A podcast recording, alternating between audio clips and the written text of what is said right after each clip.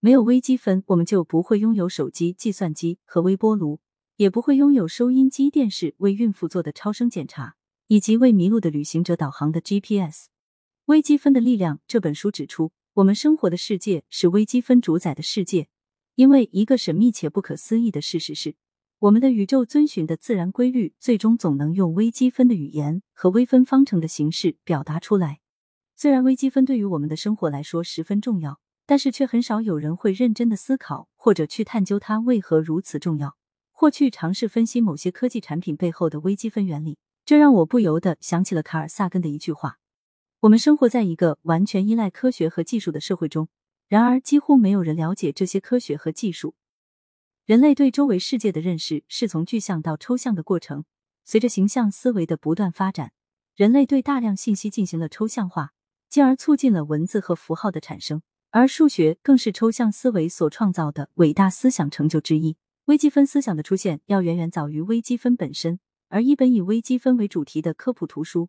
如果一上来就像教材或者教辅那样开门见山，相信一定会吓跑绝大部分读者。因为微积分离不开计算，那就必然会牵扯到一些公式。就像霍金在撰写《时间简史》时说过的那样，多写一个公式就会吓跑一半读者。所以，最保险也是最有效的做法，一定是讲故事。讲述科学的故事，因而《微积分的力量》这本书首先用讲故事的手法，从微积分的前身无穷小开始说起。作者以切皮萨饼的例子来讲解如何求圆的面积，并以此为入口，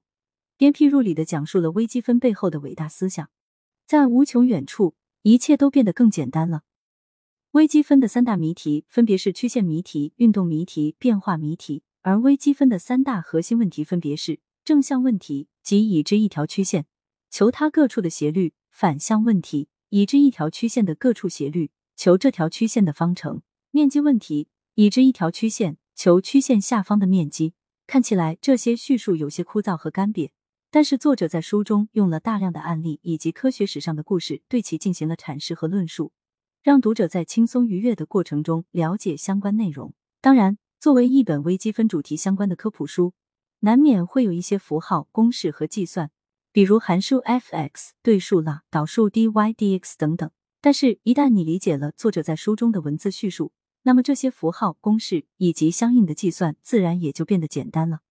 当然，提到微积分，很多人可能首先想到的是牛顿与莱布尼茨之间的论战。微积分的力量必然也会涉及到相关的内容，但是它的重点不在于二人的胜负。而是分别阐述了二人是如何形成了个人的微积分思想的。比如，莱布尼茨从求切线问题出发，发明了微分；从几何求积问题出发，运用分析学方法，发明了积分。牛顿从力学角度，运用集合方法，发明了微积分，并把它运用于运动学。同时，纵观整个微积分的发展历史，二人的论战可以说只不过是一个小小的注脚。我们更应该关注的是。他们与其他科学家阿基米德、亚里士多德、开普勒、伽利略、费马、笛卡尔等等一起推动了微积分思想的发展和微积分的实践。同时，贯穿在这一本书中的核心就是要把复杂的问题简单化。在解决关于任意连续体的难题时，先把它切分成无穷多个部分，然后一一求解，最后通过把各个部分的答案组合起来去解决原始的难题。这是一本写给每个人的微积分读物。虽然作者在引言部分曾经写道：“我们不必为了理解微积分的重要性而学习如何运算，就像我们不必为了享用美食而学习如何做佳肴一样。”但是，作为一个现代人，我们每个人在享受微积分带给我们生活便利的同时，都有必要了解和运用微积分思想。当然，有余力的读者也不妨去学习或者说复习一下微积分。毕竟，费曼说过：“你最好学学微积分，它是上帝的语言。”